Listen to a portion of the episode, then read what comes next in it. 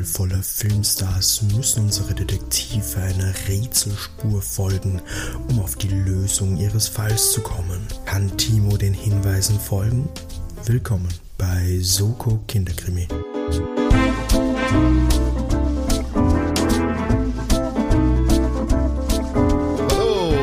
Herzlich willkommen bei Soko Kinderkrimi Folge Nummer 53. Mein Name ist Timo, ich darf euch ganz, ganz herzlich hier begrüßen bei dem einzigen Jugendkrimi, Jugendbuch, Kinderkrimi, Kinderroman, Mystery Podcast mit Bildungsauftrag. Herzlichst willkommen auch an den Mann, der für die Inhalte verantwortlich ist, während ich Begrüßung, Verabschiedung und gelegentliche mittelmäßige Gags liefere. Hallo Sascha. Hallo Timo. Heute war es knapp. Knapp, ja, knapp am, am Schmunzeln, aber ich muss auch gleich natürlich sagen, heute es ist ungemein warm. Ja. Ähm, wir haben, sind quasi im, ich weiß nicht, ob man schon richtigen Sommer wahrscheinlich schon. Ich meine, Sommerbeginn war schon meteorologischer oder mhm was ist das andere? Astronomischer. Ähm, bestimmt auch. Und es ist ungemein warm. Ich bin ungemein müde. Oh ja. Und dementsprechend sag ich diese Folge, ich lege meine Füße hoch, weißt du, ich lasse mich da so ein bisschen berieseln, ich mach's wie, ich mach's wie ihr da draußen an den Empfangsgeräten. Wisst ihr, so, ich höre nur so mit halbem Ohr zu, was so die Leute an diesem Mikrofon sagen, dem schmunzeln mal oder atme merklich aus, äh, wenn mal so ein halbgarer Gag fällt. Und sonst, weißt, ich lehne mich zurück und am Ende, ja, dann weiß ich's, weiß ich's nicht. Kann mir wurscht sein. Ich führe eh. Ich führe eh. Tja, das ist heute meine Arbeitshaltung. Jetzt mache ich das auch noch so. Ich erzähle nur die Hälfte des Abenteuers, weil du hörst eh nicht zu. Nein, natürlich nicht. Ich erzähle dir natürlich wie immer brav die Zusammenfassung, wie, wie du eh schon weißt, von die drei diesmal, also ja unter Anführungszeichen ein neues Rateteam, mehr oder weniger. Und du hast die Punkte schon angesprochen, es steht derzeit 2 zu 0 für dich in unserer zweiten Staffel hier. Also hast du einen schönen, schönen Vorsprung sozusagen. Ja, absolut. Und ja, jetzt schauen wir mal, ob ich es dann auch erraten werde dieses Mal. Wie gesagt, schauen wir mal. Kein Druck auf mir. Ich lasse ich lass das auf mich zukommen und ab und zu, vielleicht frage ich auch wirklich äh, öfter nach, weil ich nicht zuhöre, ich die Füße hoch. Ich habe auch noch einen Kaffee gemacht, das ist ein Nachmittagskaffee. Und ein Kaffee hätte ich mir auch noch machen sollen. Ja, Sascha, jetzt ist es zu spät, wir sind mitten in der Aufnahme. Ja. Hier wird nicht geschnitten, du, nämlich hier gibt es keine Cuts, nichts. Raw. Weißt, wir sind, uns gibt's uncut, ungefiltert. Das sind so die, das was die Zuschauer hören wollen. Das ist natürlich besonders gefährlich, wenn ich müde und überhitzt bin. Voll. Ja, da gibt es Karriereenden der Aussagen. ich sehe schon, diesmal werde ich sehr viel zum Schneiden haben. Oder gar nichts, so, Sascha. Äh, du, solange du fehlerfrei redest, musst du nichts schneiden, Sascha. Ich sag's dir. Ja, Weil ich ja. bin ruhig. Außer mein Knarren von dem Stuhl, den ich endlich ersetzen muss. Aber naja, auch das, auch das gehört dazu, weißt du. Das ist kein durchprofessionalisiertes Studio, das ist noch was. Es knistert, es knarzt wie so eine Schallplatte. Im Hintergrund hört man die Nachbarn mal schreien. Oh, hoffentlich nicht. So rau ist die Gegend und doch wieder nicht, in der ich lebe.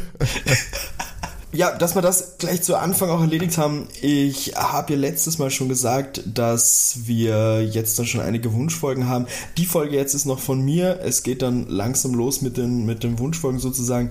Und auch an euch gerichtet, solltet ihr euch eine Folge wünschen, ähm, also praktisch ein, ein, Buch, ein Hörspiel haben, wo ihr sagt, hey, das wird sich super eignen für den Podcast, das würdet ihr da gerne hören, schreibt uns da gerne einfach Entweder könnt ihr das machen über Instagram oder findet ihr uns unter soko-kinderkrimi, da natürlich auch gerne folgen. Oder ihr könnt uns auch gerne eine Mail schreiben an sokokinderkrimi.gmx.at. Wunderbar, schau, wie, wie flüssig das alles heute übergelaufen ja. ist. Von Erklärung ins Feedback, Wunschfolgen. Unglaublich. Unfassbar, das läuft. Schau, es läuft, ohne dass ich was sage, Sascha. Ja. Ich muss ja nicht mal, ich mal meine, meine halbgaren Moderatoren-Skills muss ich hier anwenden, um hier irgendwie Überleitungen zu künstlich zu generieren. Nein, nein, nein. Heute nicht, heute nicht. Heute sind wir im Flow, sind wir im, schweben wir über die, über die Audioaufnahme. Ich, ich glaube, das ist einfach die Hitze. In Wirklichkeit reden wir so einen Stuss zusammen. Das wird uns dann auffallen, wenn es kühler ist und wir die Folge dann hören oder so. Das würde bedeuten, dass wir unsere eigenen Sachen hören, Sascha. Das tun wir nicht. Höchstens du beim Schneiden, dir wird's auffallen. Ich wollte wollt jetzt sagen, beim Schneiden, beim Schneiden fällt es mir Oder auf. die Oder Posten, Mails. was, was tatsächlich ähm, schon mal recht witzig war, das hat für große Verwirrung gesorgt. Ich bin mit einem anderen Podcast eingeschlafen. Mein Spotify hat sich dazu entschlossen, andere Podcasts, die ich so gespeichert habe, einfach weiterzuspielen. Also einfach so eine random Reihenfolge letztendlich. Und ich bin zu unseren Stimmen aufgewacht und das war komplett verwirrend. So dieses, du, kennst du das, wenn du so aus dem, aus dem Schlaf munter wirst, sowieso schon daneben bist und dann hörst du auf einmal Stimmen, die dir bekannt vorkommen? Das war ganz eigenartig. Das kenne ich ehrlich gesagt nicht. Das ist dann mein eigenes mir was sagt, was sagt diese tolle Stimme? Was flüstert sie mir ins Ohr? Sie klingt unfassbar weise. Ach, ich bin es mal wieder selber. Naja, es kommt seltener vor, als man denkt. Großartig. Na gut. Gehen wir's an, hätte ich gesagt, Sascha. Genau, wie vorhin schon erwähnt, geht es um die Hörspielreihe Die drei. Äh, der, die heutige Folge trägt den wunderbaren Titel Die drei und das Haus der tausend Rätsel. Vorweg aber noch für dich, Timo.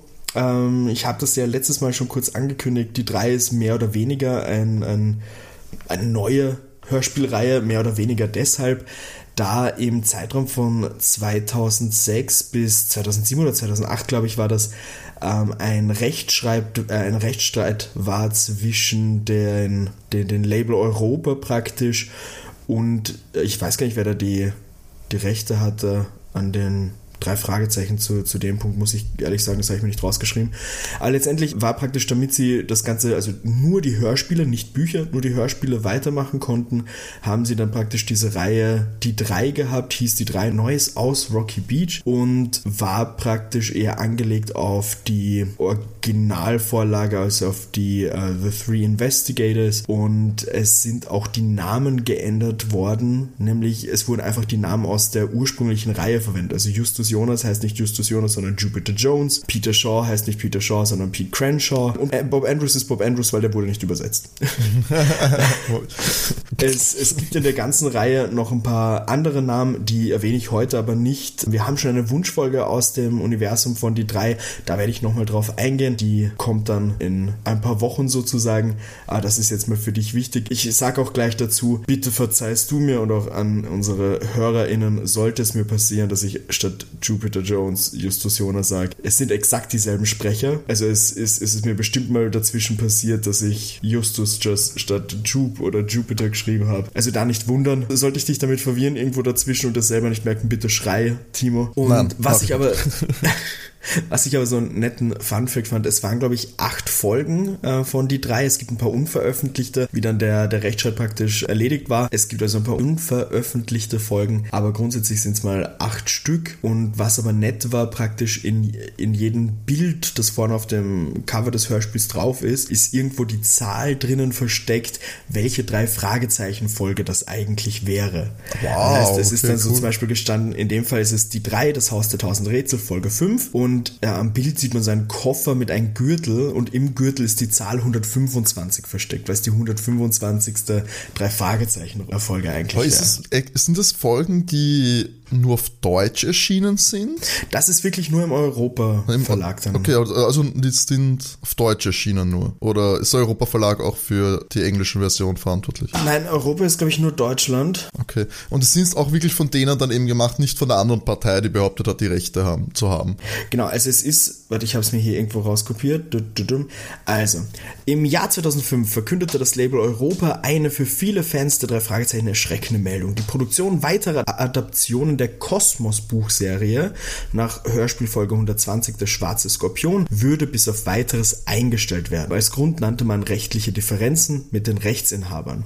Zum Glück für die Fangemeinde gab Europa jedoch recht bald bekannt, dass die Hörspielserie nicht komplett eingestellt würde, jedoch unter einem neuen Namen fortgesetzt werden sollte. Alles klar. Na gut, genug Hintergrundgeschichte, die Leute haben eh schon vorgespult. Bis zu dieser Stelle, dann jetzt geht es los. Okay. Also für dich als Info noch, damit du dich da nicht so rein verstehst. Es geht bei dieser Folge ein bisschen mehr um, was passiert hier. Weniger, wer ist der, die ÜbeltäterInnen, Singular Plural, sondern mehr das was, warum das Ganze hier passiert. Und tatsächlich. Viel schwieriger ähm, zum Raten übrigens. Und, und, tatsächlich, da es auch das Haus der tausend Rätsel heißt, habe ich mir manche Rätsel, also ich habe mir die Rätsel wirklich wortwörtlich rausgeschrieben, damit du auch dazwischen mal kurz was zum Miträtseln hast, sozusagen. Oh, okay, okay. Ja, na gut. Wir starten in der Zentrale der drei Detektive und ein Herr Jack Doolin hat angerufen und bittet die drei ihn zu helfen bei der Klärung eines mysteriösen Vorfalls. Er ist im Royal Mountain Residence 5-Sterne-Hotel in der Nähe von Crystal Falls. Jupiter meint eben, dass das Wochenende auf jeden Fall reichen sollte. Das wird schon gehen mit dem Fall. Also fahren Sie doch dort hin zu ihm. Nach einer dreistündigen Autofahrt kommen sie dort an. Sie ähm, werden dort empfangen, der Schlüssel vom Auto wird genommen und der Wagen wird geparkt und der Mr. Doolin nimmt die, die drei Detektive in der luxuriösen Lobby in Empfang. Die wollen ihm ihre Visitenkarte geben und er sagt gleich so, nein, die nimmt er nicht er hat eine, als, als äh, Filmstar hat eine Aversion gegen Visitenkarten, das kann er nicht mehr sehen, das braucht er nicht. Drei Fragezeichen, beziehungsweise die drei Detektive sind ein bisschen baff. Ähm, und sie gehen zu ihm ins Hotelzimmer. Da, da ist auch alles bereits ähm, hergerichtet, was er ihnen zeigen muss. Sie gehen zu ihm ins Zimmer 417, das ist eben im vierten Stock. Klassische Hotelzimmeraufteilung, dass so die erste Zahl Stockwerk ist. Und es ist ein prunkvolles Zimmer und auf einem Eichenholz-Schreibtisch sind drei geöffnete und durchwühlte Pakete. Er erzählt jetzt, es ging am Donnerstag los, also wie gesagt, wir sind jetzt ja am Wochenende, und am Flurtisch vom Zimmer lag das erste Paket. Er ist gerade von der Sauna gekommen, ist kein Absender drauf, keine Karte, nichts. Und er hat erst gedacht, das ist irgendwie eine Aufmerksamkeit von der Hotelführung oder so. Aber als es geöffnet hat, sah er, dass ein Gürtel eines Trenchcoats eine weiße Klaviertaste und eine Karte Wüstengegend. Er Moment, Moment, Moment, Moment. Gürtel eines Trenchcoats oder Gürtel und Trenchcoat? Nein, nein, Gürtel eines okay. Trenchcoats. Das ist auch der, den man eben am Cover sieht mit der Zahl 125 mhm. versteckt. Eine weiße Klaviertaste und eben eine Karte, also Landkarte von einer Wüstengegend. Es wird hier angesprochen, dass man ähm, Tunis, Alger und Tripolis sieht, Norden Afrikas. Mhm, das hätte ich auch sagen können, Sascha. Tripolis, Tunis. Das andere war, glaube ich, die Hauptstadt von Algerien. Und es ist sogar eine handgeschriebene Inventarliste dabei. Dazu kommt noch, dass auf dieser Inventarliste steht anscheinend noch, wohin die Fährte dich auch führt. Das Ziel wird im Hotel erspürt. Der Mr. Doolin hat beim Hotel natürlich nachgefragt und die wissen nichts von dieser Kiste, von diesem Paket haben keine Ahnung, was das soll. Und exakt 24 Stunden später, also dann am Freitag, stand das zweite Paket da. Wieder auf dem Tisch neben der Tür, ist gerade vom Speisesaal gekost, äh, gekommen. Der Inhalt war wieder derselbe wie beim ersten Paket.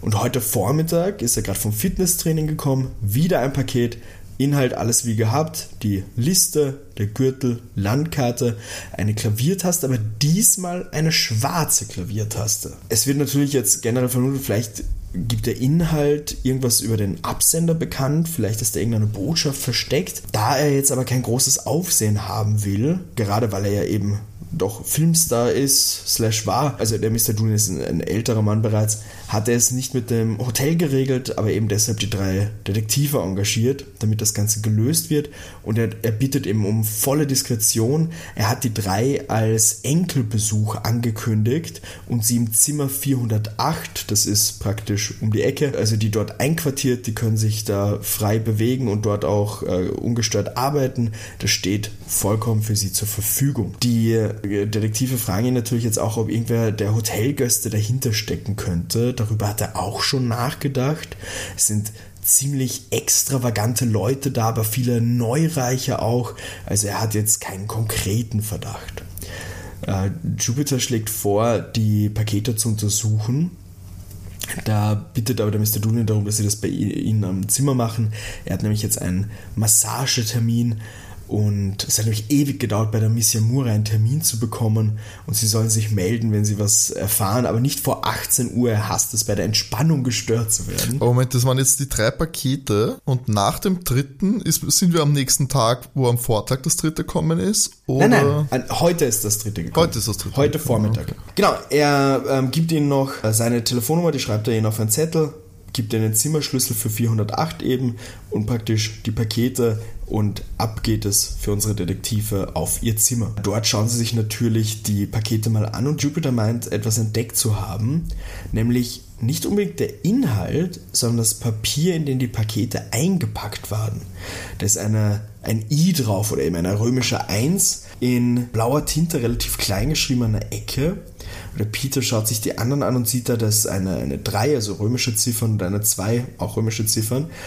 Ähm, also sind diese Pakete bewusst in einer genauen Reihenfolge abgegeben worden. Aber eben, welcher Sinn steckt da dahinter, also auch bei, auch bei der Reihenfolge, wenn der Inhalt ja dasselbe ist? Sie schauen sich's an und sehen, dass die Inventarlisten jeden Gegenstand in dieser Box eine eigene Nummer geben. Also schauen sie es jetzt dann genauso durch. Der Gegenstand 1 ist der Gürtel aus dem ersten Paket und sie schauen sich das dann genauer an und erkennen, dass im Gürtel etwas eingenäht ist.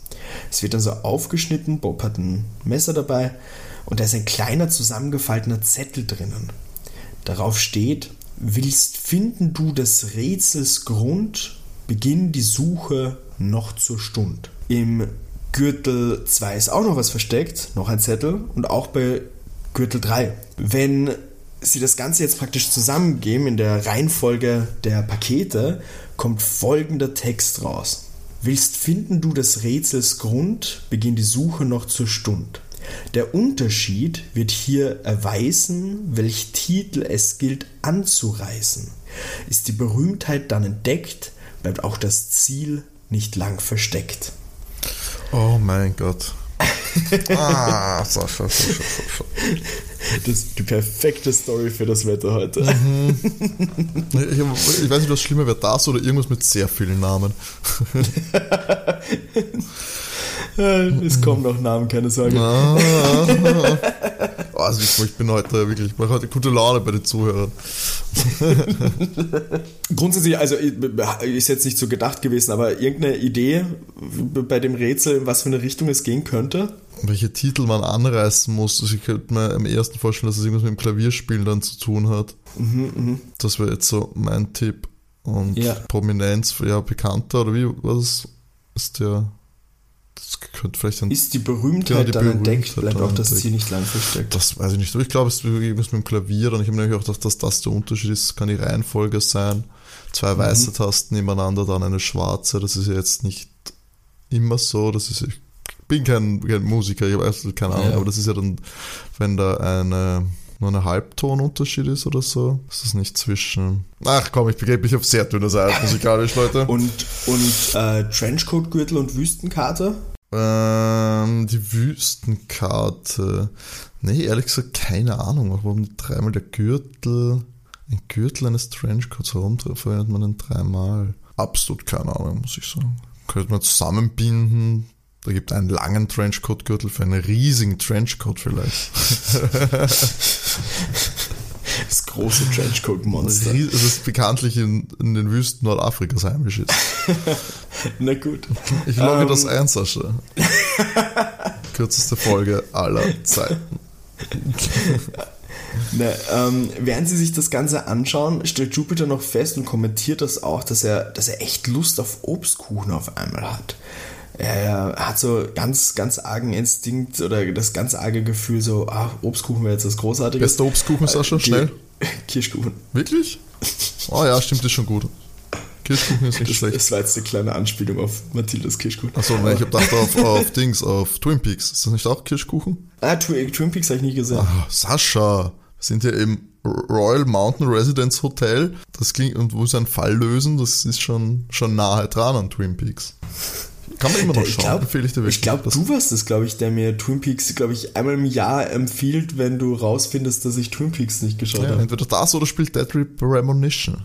oder schau dir ein Video dazu an, ist besser, spielt sich komplett grützig, aber es macht beides am besten. Der Jupiter erklärt praktisch nach der Aufforderung von, von Bob auf dieses jede Suche, ähm, jede Suche bedarf ein Objekt. Sie wissen aber nicht nach wen oder was sie suchen sollen. Äh, es ist, ist der Unterschied, der vorkommt eben, der Unterschied wird hier erwiesen, bla bla bla, ähm, auf die Pakete bezogen, aber gleichzeitig ist dann auch die Frage, vielleicht müssen sie sich etwas mehr mit den Landkarten eben beschäftigen, auch wegen dem Satz an oder wegen dem Wort anzureißen. Äh, vielleicht eben ist da mehr die, die Reise gedacht. Also zum Reisen braucht man eine Oh. Karte. Also suchen sie auf den Karten. Und sehen, vielleicht gehört eben aus dem Spruch Titel und Berühmtheiten ja irgendwie zusammen. Aber ist da irgendeine Person, ein Ort, irgendein besonderes Ereignis, das hier irgendwie zusammengehört. Und sie schauen sich das sehr, sehr lange an. Also da vergeht einiges an Zeit. Peter ist dann schon ziemlich am Verzweifeln, weil die Schrift auch so klein ist. Und auf einmal ruft der Bob auf, er glaubt, er hat was gesehen. Er hat alle Ländernamen verglichen. Und bei Marokko schaut der Anfangsbuchstabe immer anders aus. Also am Anfang normal, beim zweiten Paket ist die erste Spitze stark hochgezogen. Das ist aber auf jeden Fall mit Hand nachgezeichnet. Also es ist nicht der, der Druck der Karte, das ist nachgezeichnet worden. Und auf der dritten Karte ist die, die erste Spitze, also von dem M, noch weiter hochgezogen und schaut wie eine Pfeilspitze aus. Und diese Pfeilspitze zeigt auf Casablanca. Und na, schau mal. Ähm, okay. Ich habe hab hier, was- ich hab hier was dazu notiert mit dich was fragen, aber ich glaube, das lasse ich weg. Was, was ich Casablanca gesehen habe? Äh, nein. Ah, spiel das Lied, ah, wie, wie, wie spiel das nochmal, Sammy? Ist das von Casablanca? Ja, und kannst du jetzt was mit dem Gürtel anfangen? Der Trenchcoat von dem Schauspiel, von dem Haupt, der Hauptperson? Ja, das ist genau das, was eben auch praktisch die drei Fragezeichen diskutieren. Der Gürtel könnte sich eben auf den Gürtel von Humphrey Bogart beziehen und die Klaviertasten eben auf die berühmte Szene von Ingrid Bergmann und dem Pianisten, als er darum bittet, as time goes by nochmal zu spielen, eben spiel's noch einmal Sam im Deutschen. Der Titel soll jetzt ja zum nächsten Ort führen, wohin die Fährte dich auch führt. Das Ziel wird im Hotel erspürt. Also sollte irgendwas an Casablanca erinnern, also im Hotel logischerweise. Der Peter holt sich einen Plan, einen Plan zu Freizeitaktivitäten und so weiter. Da ist auch ein Plan des Hotels drinnen. Und der Bob geht natürlich in die Hotelbibliothek und sucht, dort nach Chroniken über das Hotel. Und der Justus schaut sich praktisch nochmal alles an in den Paketen, ob sie das, da was übersehen haben und Co. Und sie treffen sich in einer Stunde um 18 Uhr, wann dann eben auch der Mr. Doolittle wieder Zeit hat sozusagen, treffen sie sich wieder, um alles zu Ich sag besprechen. nur gerade, das war's mit meinem Wissen von Casablanca. Ich hoffe, dass es nicht weiter relevant ist. Oh je.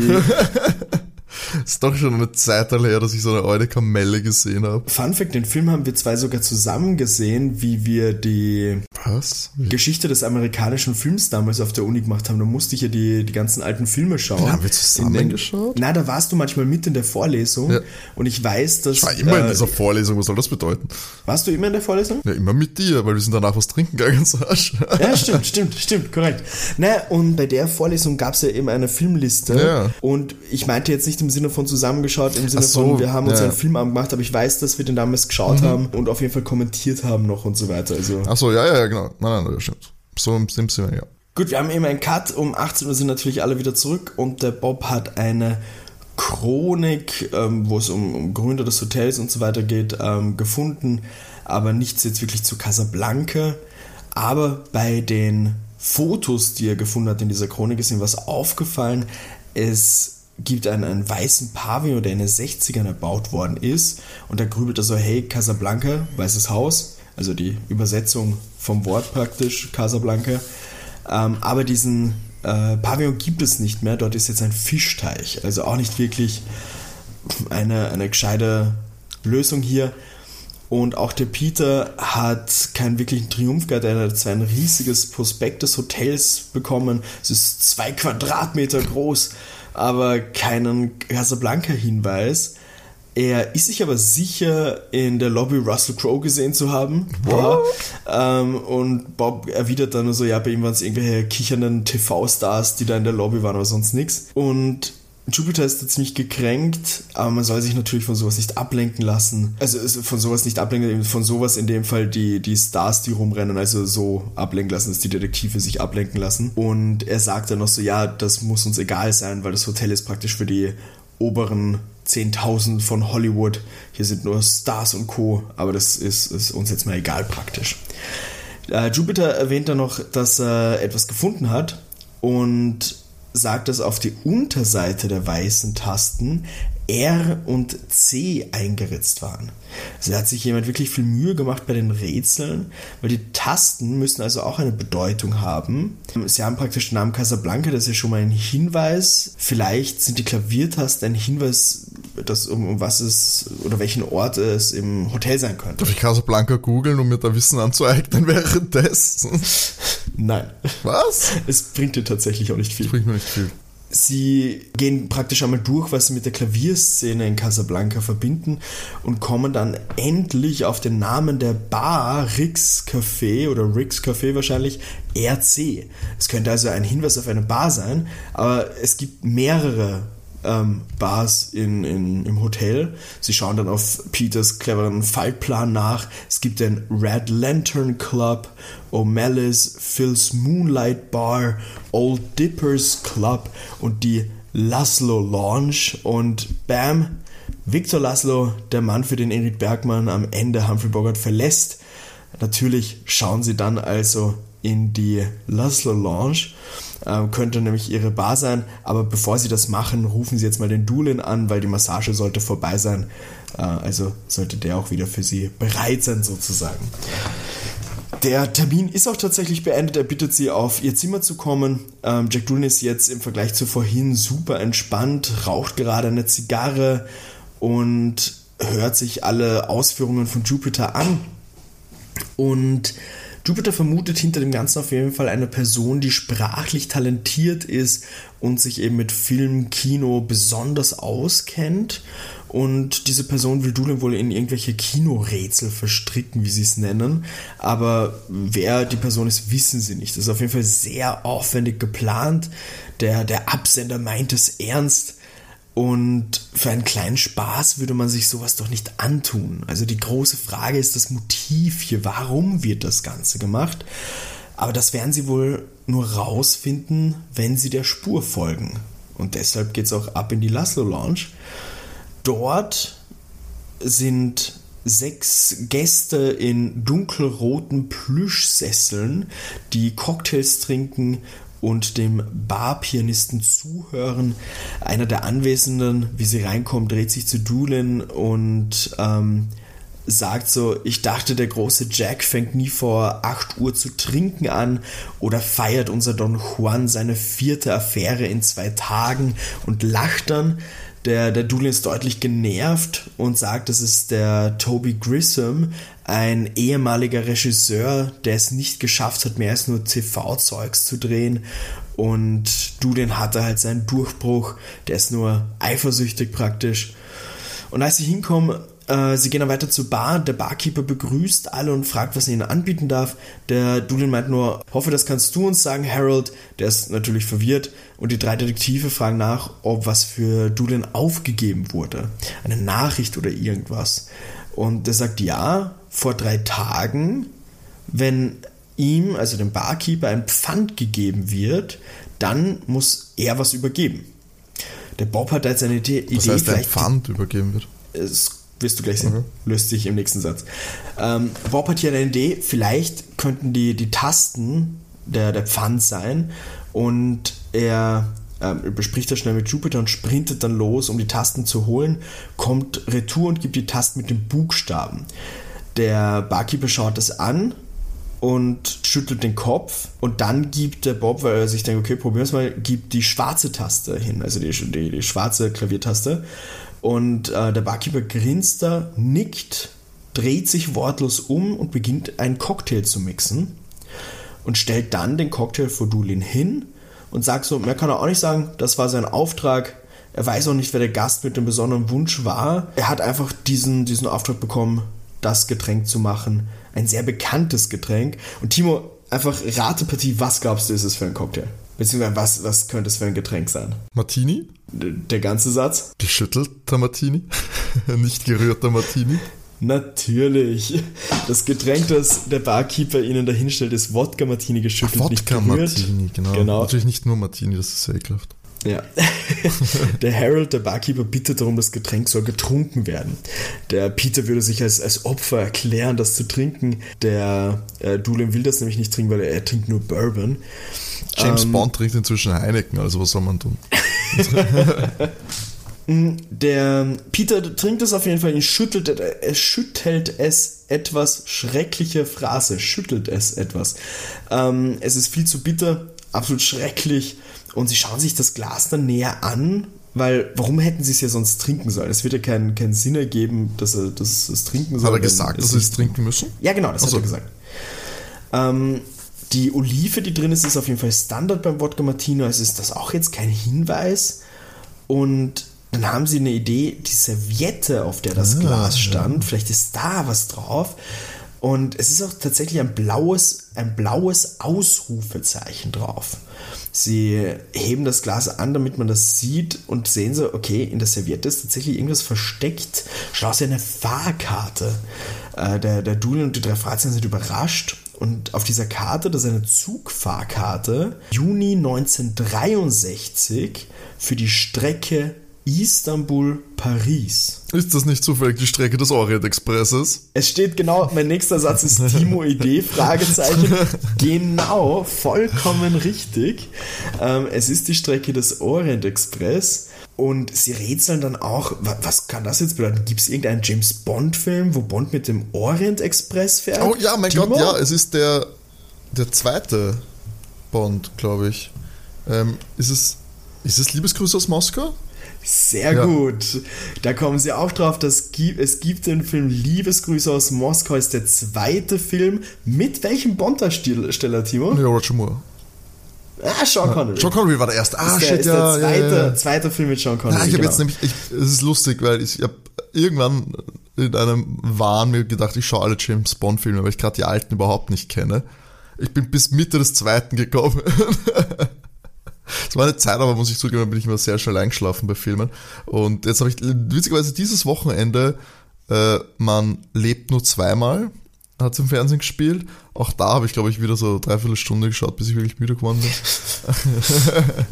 Aber gut, Sascha, zurück. Ich würde mal sagen, aber das notieren wir hier, meine Bond- und Ja, Orient ja, Express-Kenntnisse. Die können wir schon Ja, großartig, großartig. die, schon so ein halber Punkt wert, würde ich sagen. Ja. Das, ich ich habe mir auch so die Fragen dazwischen bieten sich an, wenn es am Ende dann nicht Ja, klar sein knapp sollte. Ah, ja, sehr gut, sehr genau, genau. Okay, sie stellen auf jeden Fall fest, dass der, der Fährtenleger oder die Fährtenlegerin muss sich mit Doolin auf jeden Fall beschäftigt haben, weil Doolin hat mal in einem Interview erzählt, dass sein Lieblings-Bond-Film eben Liebesgrüße aus Moskau ist. Und sie meinen auch, okay, da ist ein klares System dahinter. Seine klassische Schnitzeljagd, eben praktisch Hinweise zu einem neuen Ort, aber was ist praktisch eben noch immer die große Frage, das Ziel dieser Rätselreise? Also was ist das Motiv? Warum wird das gemacht? Sie schauen sich jetzt wieder den Hotelplan an und Bob hat sofort die Lösung. Er sieht auf dem Hotelplan kyrillische Schriftzeichen, wie er es nennt, russische Schrift, nämlich den Salon Moskwa, ein äh, Laden der Moskauer Haute Couture mit der Designerin Gergana Karenina äh, from Russia with Love. Ähm, also noch absol absolut eindeutig mit diesem Text, auf, auf welchen Ort die Person da anspielen möchte. Da wird wohl das nächste Rätsel auf sie warten oder auf den Mr. Doolin warten. Und der Mr. Looney ist vollkommen hin und weg, also sowas hat er noch nie erlebt. Und sie wollen eigentlich los, aber da wird er unterbrochen, weil sein Handy läutet, er hebt ab, er redet sehr, sehr schnell und auf einmal seine Stimme ändert sich da auch. Er, er redet eher, ich habe es mir notiert, mit eher einer weicheren Stimme und klingt sehr verliebt mit einer Michelle und er freut sich auf sie allein, ja, in zehn Minuten, bis gleich. Und er sagt mir so, ja, Jungs, ihr müsst da alleine warten, weil er hat einen wichtigen, wichtigen geschäftlichen Termin hier. Und sie sehen sich dann im Speisesaal um 8. Äh, Jupiter sagt dann mit seinem Grinsen, ja, ja, passt bis dann. Und die drei Detektive schnappen sich den Lift, steigen im Erdgeschoss aus, der Doolin fährt noch weiter und sie gehen durch die Lobby zum ähm, Salon Moskwa. Der Peter bemerkt hier, dass Doolin sehr aktiv ist in seinem Alter. Vielleicht ist er deshalb ja so jung geblieben. Und auch der äh, Jupiter meint hier, dass die äh, Fahrkarte, die sie haben, praktisch sozusagen die neuen Klaviertasten wahrscheinlich sind. Also da bekommen sie was im Austausch. Und der Bob fragt hier, ob Jupiter seit kurzem irgendwie ein fruchtiges Parfum verwendet, weil es auf einmal so, so arg riecht. Und das streitet Jupiter auf jeden Fall ab. Aber vielleicht kommt das auch aus der Parfümerie, bei der sie gerade sind. Ähm, und sehen hier auch diesen Mr. Grissom, der in der Lobby sitzt und in einer Zeitung starrt. Und da spazieren sie auf jeden Fall dann weiter in den Salon. Ähm, der ist auf jeden Fall ein, ein Luxusladen. Entschuldigung, wer, wer hat in die Zeitung gestarrt? Der Mr. Grissom, der vorher den äh, angestachelt hat. Achso, der, der, der vierte angefeindet. Ja, ja, ja, okay. Genau. Okay, Ähm, genau, die Verkäuferin kommt direkt anmarschiert, äh, stellt sich als eine Miss Lana vor und sie sagen so, ja, sie haben ein ungewöhnliches Anliegen und geben ihr die Fahrkarte. Und sie so, ah, das ist der, der angekündigte Termin beim Mademoiselle Nadine. Also sie dachte eigentlich nur, dass nur eine Person kommt, also in der, in der Anweisung hieß es, dass praktisch nur eine Person eben die neue Frisur bekommt. Da sind die drei Fahrzeuge ein bisschen baff und diskutieren jetzt so, okay, wer bekommt die neue Frisur? Äh, Peter sagt jetzt, er ist raus, er hat schon eine Martini getrunken. Äh, Justus Haare sind zu kurz, also bleibt nur noch Bob übrig. Er ist nicht unbedingt happy, aber opfert sich. Oh Gott, hoffentlich ist es nicht die, äh, eine Charlie Chaplin-Frisur. Wir haben da dann kurz einen Cut und die Nadine konnte so ein, äh, ein bisschen beruhigen, so mit, ja, es ist kaum Haarverlust, es wird nur umfrisiert. Der letzte Mohikaner. Und nach 15 Minuten äh, sitzt er ein bisschen baff da. Der, der Nacken ist praktisch ausrasiert worden. Nach so Armee-Manier bis zu den Ohren auch. Oben ist es ein 70er Jahre Scheitel, der wie betoniert ausschaut. Tief angesetzte Koteletten und es schaut sehr nach Schulstreber aus, wird hier gesagt. Bob ist komplett fertig. Das, äh, das ist die Zitat, die schlimmste Dorfdepp-Frisur des Jahres. Und Bob ist richtig arg drauf. Und da habe ich mir wirklich notiert, die Nadine tut mir da fast leid, die Friseurin. Weil die ist wieder voll happy, weil sie hat den Auftrag ja genau befolgt. Also das, das ist genau das, was, was verlangt wurde. Und Bob kommentiert ja auch nur so ein, ja, er will diese optische Körperverletzung loswerden. Aber naja, zuerst müssen sie das enträtseln, was das hier bedeutet, bevor sie irgend, also bevor der Bob das loswerden kann. Also das kann er jetzt nicht einfach äh, die Haare waschen oder wie auch immer. Und so setzen sie sich um die Ecke, wo, wo sie niemand sieht. Und beim, beim Weggehen gibt die Nadine Bob noch einen Mini-Schlüssel, also einfach wirklich klein, kleinen Schlüssel mit einem Anhänger, den Bob zuerst mal wegsteckt, ohne den groß näher zu betrachten. Und da wird mal durchgeraten, was denen so einfällt allgemein zu den, zu den Sachen hier. Sie kommen lange nicht drauf, wer von der Frisur her irgendwie passen könnte. Und dann sagt der Peter, ja logisch, so kann es ja auch nicht funktionieren. Der Bob war ja nicht die Zielperson. Der Doolin war die Zielperson. Das heißt, es fehlt hier ja praktisch die Verbindung mit Doolins Gesicht zur Frisur. Der Bob ist jetzt noch mehr verzweifelt und sie sagen dann so, ja, sie werden halt wirklich bis zum Abendessen warten, um mit dem Doolin reden zu können, was, was er hier assoziiert mit dem Ganzen und haben da eben auch einen, einen Cut dann wieder hin. Wir sind im Speisesaal. Bob bekommt belustigte Blicke von allen, von allen Seiten. Er hat eine absolut unterirdische Stimmung. Und der Doolin ist auch komplett irritiert, wie er Bob mit der Frisur sieht. Und er versucht auch, also die, die updaten ihn praktisch, und er versucht dann auch drauf zu kommen, was, was das sein könnte. Und er sagt dann so, ja, er, er, er hat so ähnlich in Dirty Harry bei einer Mini-Nebenrolle ausgeschaut. Er unter einem Pseudonym gespielt. Es war nur so eine Mini-Komparsenrolle, aber seinen dummen Haarschnitt hatte er nur einmal in seinem Leben. Und das reicht Bob praktisch als Antwort und er rennt weg, um das zu entfernen sozusagen. Die Jungs wollen auf jeden Fall weitergründen, da kommt dieser Grissom dazu und kommentiert so nach dem Motto sch- schon wieder die Frauen, bla bla bla. Also auf, auf Doolin bezogen. Der Doolin geht in die Richtung, ja nur weil er keine Frauen abbekommt.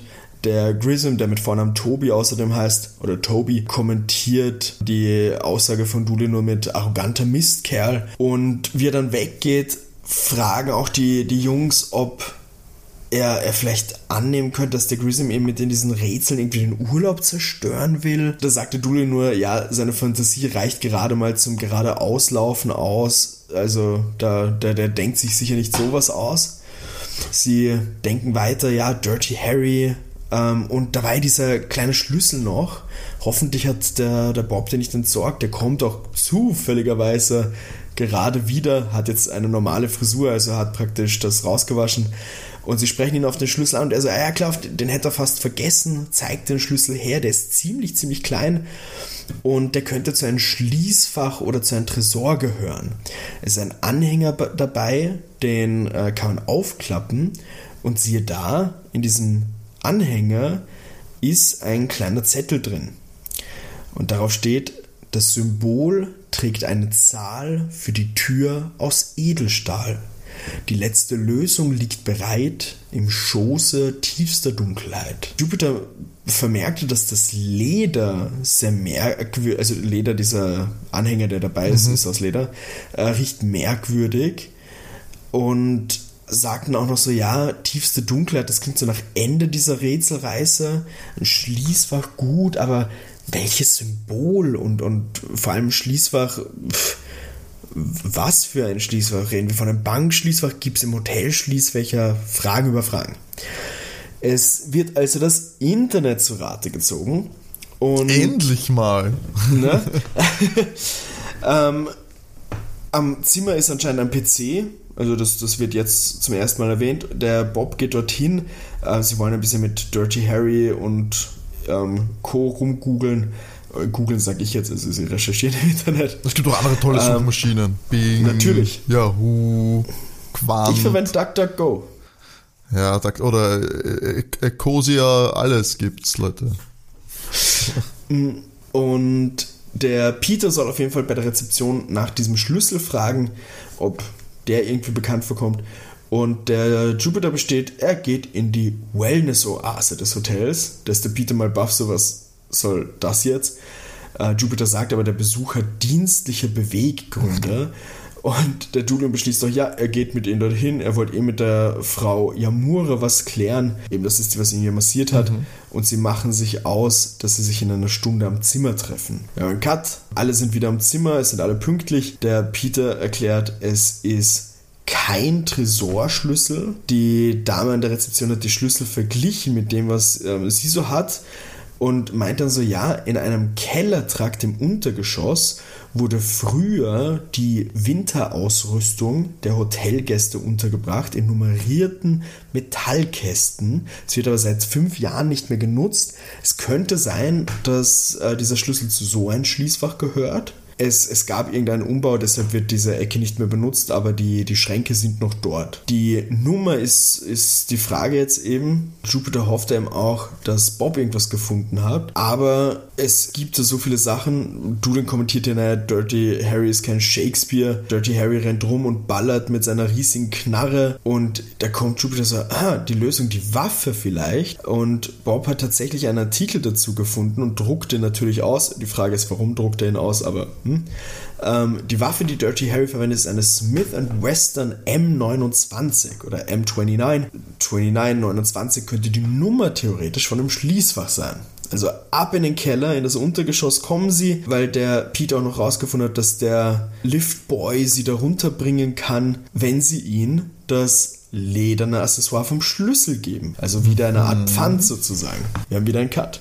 Sie machen das Ganze, was sie praktisch gesagt haben und kommen in das Kellergewölbe vom Hotel. Dort finden sie tatsächlich eine Reihe von Metallkästen und vor dem Spind mit der Nummer 29 bleiben sie stehen. Der Dulin sperrt vorsichtig auf, aber es geht nicht. Es passiert nichts.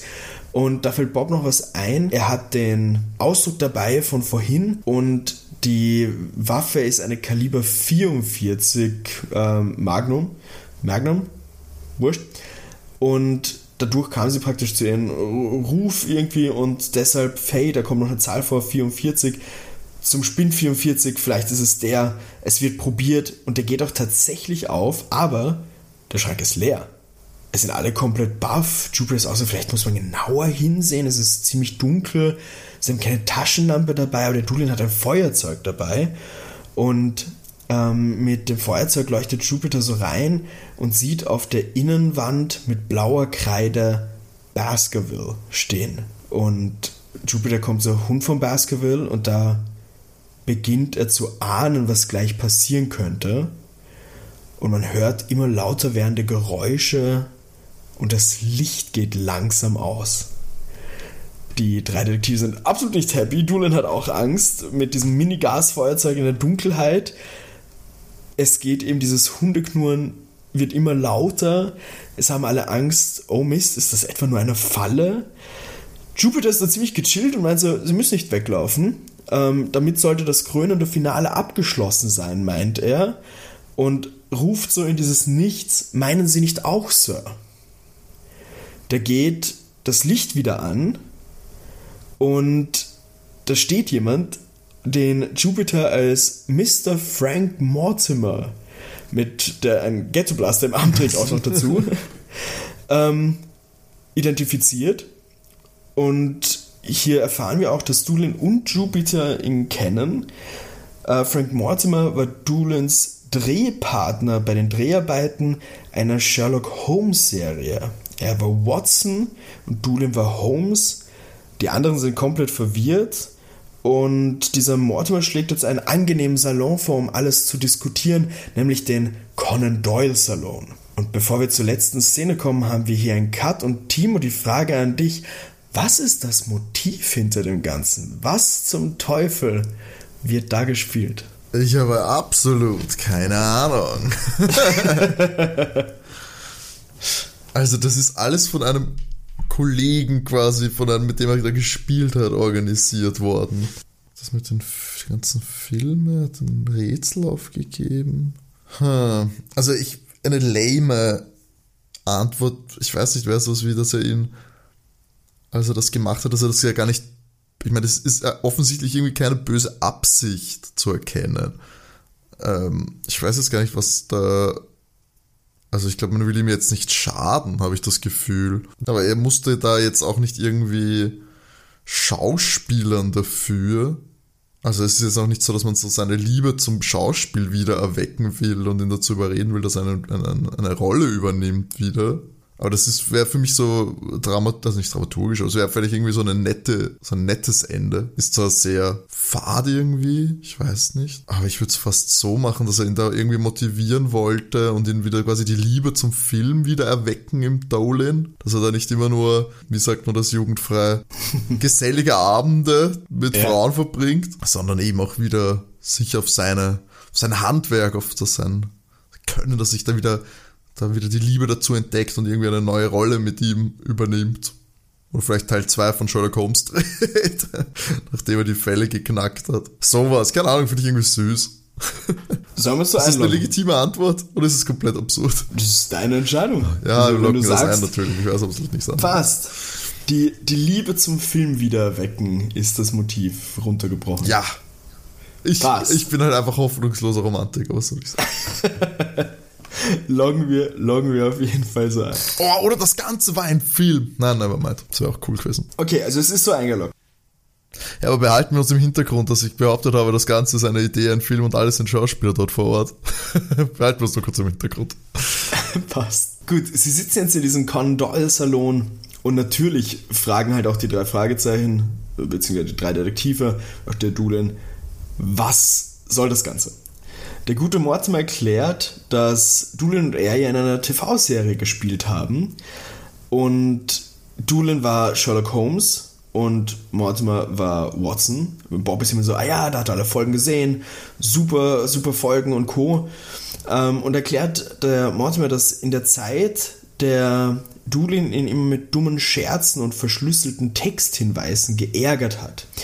Äh, dazu kam sowas wie falsches Drehbuch teilweise ihm geben ähm, oder auch falsche Termine sagen tatsächlich. Und das hätte Mortimer fast den Job gekostet. Und wegen dieser uralten Geschichte, nach 40 Jahren, wollte er schauen, wie es dann den großen Sherlock noch geht. Er ist ja damals rummarschiert mit seinem Mega-Wissen und so weiter. Und die Aktion jetzt im Hotel war nicht vor langer Hand geplant. Er hat ihn zufällig im Hotel gesehen und hat sich gedacht, na, äh, fordert den König der Detektive heraus sozusagen. Und die große Frage, die der Mortimer hat, wie hat äh, Jupiter das jetzt herausgefunden praktisch? Oder wie kam es, dass Jupiter auch nicht wirklich überrascht war? Und da sagt er auch, dass äh, ihm seine Nase geholfen hat. Es hat alles diesen fruchtigen Duft gehabt und hat dann gesehen, oder das war auch der Grund, warum er in die Wellness-Oase da marschiert ist, das riecht nach dem Öl, das bei der Aromatherapie verwendet wird. Äh, genauer gesagt bei einer Cascaria-Therapie. Dort ist tatsächlich eine, eine Liste auch anscheinend, wo man sich eintragen kann und hat auch den Namen dann gesehen und so weiter. Ähm, und der Mortimer macht das anscheinend schon länger, dass er die Duftnote gar nicht mehr merkt. Aber die ganzen Sachen, die er dann praktisch angegriffen hat, waren alle mit diesem Duft versehen. Der äh, Dulin sagte nochmal so, ja, dass die drei einen, einen Top-Job machen und hätte der Mortimer gewusst, fügt er hier hinzu, dass die drei ihm praktisch helfen, dann hätte es um einige schwieriger gemacht. Wobei sie auch beim ersten Rätsel bereits auf die Lösung hätten kommen können. Die sind hier mal verwirrt und dann erklärt er, die Lösung war ein Paketband. Das Paketband war ein chinesisches Seidenpapier und hätten sie das aufgerollt, wäre ein Text gekommen mit Chapeau, eine wahrhaft würdige Detektivleistung für eine persönliche Beglückwünschung stehe ich persönlich zur Verfügung. Zimmer 221, Frank Mortimer. Der Jupiter ist ja so, okay, ja, aber da waren keine Paketbänder und der Doolin sagte ja natürlich nicht, die hat er nach dem Öffnen sofort in den Müll geschmissen. Die drei finden das relativ lustig, sagen aber nichts Genaues dazu mal. Der, der Tag war für sie schon ziemlich cool, diese, diese Schnitzeljagd, und sie haben eine, eine halbe Ewigkeit jetzt in diesem Detektiv-Business verbracht, haben mit Polizei und Co. zusammengearbeitet, aber noch nie mit ihren größten Vorbildern Sherlock Holmes und Watson. Und damit kommt dann das Outro zu dieser Folge. Naja. naja, naja, naja. Also. Ja, das gute Team ist, du hast ja einen schönen Vorsprung mal. also bei aller Liebe. Das ist ja super lame. Ich fand die Idee, aber mit das Ganze ist ein Film und alle sind Schauspieler, finde ich echt cool, muss ich ganz ehrlich sagen. Ja, das finde ich auch nicht schlecht, aber ich meine, ist auch ein bisschen, weiß ich nicht, übergriffig wahrscheinlich. Und dann hast du auch noch die Kinder, die da mitspielen, äh, keine Ahnung. Aber. Mh, mm, ah, ich kann nichts sagen, falls ich eine andere Folge mal verwende, aber ja. Das, hatten wir nicht sowas schon mal? Dass da, nein, das, ich hatte diese Lösung schon mal. Ich habe das schon mal behauptet. Oder hatten wir, dass das da gefilmt worden ist? In irgendeinem Haus. Ach, weißt du, wo das war? Das war beim äh, Tal des Schreckens. Ah. Wo es am Ende ne? die TV-Sendung ist. Oh Gott. Oh, das ist ganz weit hinten in meinem Kopf. Das, wo sie, wo Indianerfluch. Ja, ja, ja, ja. Es, und, es klingt, es klingt ja. aber es gab da noch, es gab noch irgendwas. Ich glaube, ich habe das schon mal behauptet. Ja, auch wo es um Schauspieler ging und um sein, sein Haus, sein Gruselhaus oder so, wo es dann im Keller irgendwas war. Aber ist egal. Ähm, ich fand da jetzt, muss ich da das Ende nein, das, das hätte man nicht, also das gefällt mir nicht, ich weiß nicht. Es ist so viel Aufbau und so viel coole Sachen und dann ist es einfach nur so ein Prank. Also, come on. Und er ist ja nicht Sherlock Holmes. Es kommt jetzt am Ende raus, dass er mal Sherlock Holmes gespielt hat. Und deswegen geben wir ihm jetzt Rätsel auf. Also ganze Zeit war das kein Thema. Naja, gefällt mir nicht. Ich, ich nehme natürlich die Niederlage an. Aber auch in diesem Fall muss ich wieder sagen, mein Ende hätte mir besser gefallen. Das wäre so ein bisschen wholesome und ja, heartwarming. Aber pff, naja, gut. Ich nehme es zur Kenntnis. Aber mehr auch nicht. Kann ich, kann ich verstehen. ich, muss, ich muss echt sagen, bei der Folge, wie ich die zusammengeschrieben habe, ich habe die nach, glaube ich, so zehn Minuten sofort dann tippen angefangen, weil ich sage, okay, das finde ich genial. Es ist ein Haus, Rätsel, großartig. Ja, super cool. Super. Das klang wirklich, ich fand es auch wirklich cool. Und auch beim Ende muss ich schon sagen, es war so ein, oh, okay. Ich, ich habe fast auf was gehofft, wie, keine Ahnung, er hat von irgendwen bei einem Filmdreh irgendwen verletzt und jetzt kommt irgendwie eine Rache oder irgendwie Ja, sowas. oder eine verprellte Geliebte, dann hätten sie das nochmal aufgreifen können. Aber dass dann solche Sachen, also Character Traits gar keine Bedeutung haben und es dafür irgendjemand ist, den man gar nicht kennt, finde ich immer ein bisschen Aber lame. ja. Na gut, es ist wie es ist, 2 zu 1 steht's. Ich kann nur sagen, sollte ihr da draußen diese Folge nicht kennen, ich finde sie richtig cool zum Hören. Wie gesagt, das, über das Ende kann man logischerweise streiten, aber ich, ich fand die Rätsel und Co. wirklich cool gemacht auf jeden Fall. Die Vorstellung, dass wirklich jemand über so ein, so ein altes Hörspiel so streitet, dann wirklich übers Ende und es gibt irgendwie so einen Foren-Thread mit, weiß ich nicht, 300 Seiten, wo das ausdiskutiert wird, ist wirklich köstlich. Schon, gell? Was ich mir dann irgendwann mal noch gedacht habe, so dazwischen, weil die Aussage so kommt, so das hat er nicht geplant, das hat er eben gemacht, wie er ihn spontan im Hotel Ja. gesehen hat. Hä, der muss doch nichts anderes gemacht haben. Überleg mal, der, der muss die Sachen gestaltet haben, der muss die Sachen in den, der, der muss mal die ganzen Reime geschrieben Und das haben. ganze Zeug dann besorgt er, haben. Er, genau, das ganze Zeug besorgt haben, dann muss er te- teilweise Sachen genäht haben ja auch noch Das ist weird. Dann musst du auch noch die Leute im Hotel ja dazu bringen, dass die mitmachen. Also wahrscheinlich wird da Geld die Hand gewechselt haben, aber ja. Ähm, aber das ist für eben, wie du sagst, für ein, ja, er war damals nervig und jetzt wollte ich ihn herausfordern oder wie auch immer man das jetzt genau betiteln möchte, ist es halt ein echt krasser Aufwand. Ja. Ja, ja, ja. Also 5 von 10 mit dem Ende, muss ich sagen. nice. Äh, war spaßig. 2 zu 1 steht es jetzt, äh, immer noch für mich natürlich. Und hoffentlich äh, wendet sich das Blatt dann wieder ähm, in zwei Wochen bei der neuen Folge. Sascha, kannst du schon verraten, was da in Startlöchern steht? Ja, und zwar geht es beim nächsten Mal in die deutsche Millionenstadt. TKKG. Yes! Es geht zu TKKG mit der Folge 218, also eine relativ neue Folge mit dem wunderbaren Titel Schutzgeld für Dämonen. Oh, liebe ich ja. Haben immer gute Titel, TKKG. Wieder irgendwas mit Übernatürlichen und, und, und Geld. Wir hatten das nicht auch schon mit Glücksspiel und, den, und dem Teufel oder so. Das war doch die, weiß nicht, irgendwas mit die Poker, irgendwas des Teufels. Ja, irgendwie so. Ich weiß nicht, unsere Folge hat, hat glaube ich, geheißen, Süße die Glücksspiele nie klingeln, weil es zu Weihnachten auch Ja, noch gespielt ja. hat. Na gut, dann in Genau, zwei im, Wochen. Wettbüro, im, im Wettbüro des Ah, im Wettbüro, Teufels. noch besser, im Wettbüro des Teufels, ja stimmt. Super, ja, dann, ja, in zwei Wochen wieder, TKKG heißt es dann. Und hoffentlich schaltet ihr alle wieder äh, fleißig ein. Und wir wünschen euch bis dahin, also bis in zwei Wochen, alles Liebe, alles Gute, bleibt's brav und ciao. Tschüss.